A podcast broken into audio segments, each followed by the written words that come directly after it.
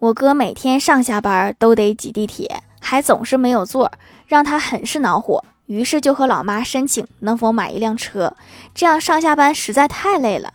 然后老妈听到这番话之后，面带笑容的对我哥说：“放心吧，明天保证不再让你站着挤地铁了。”没想到老妈还真是说话算话。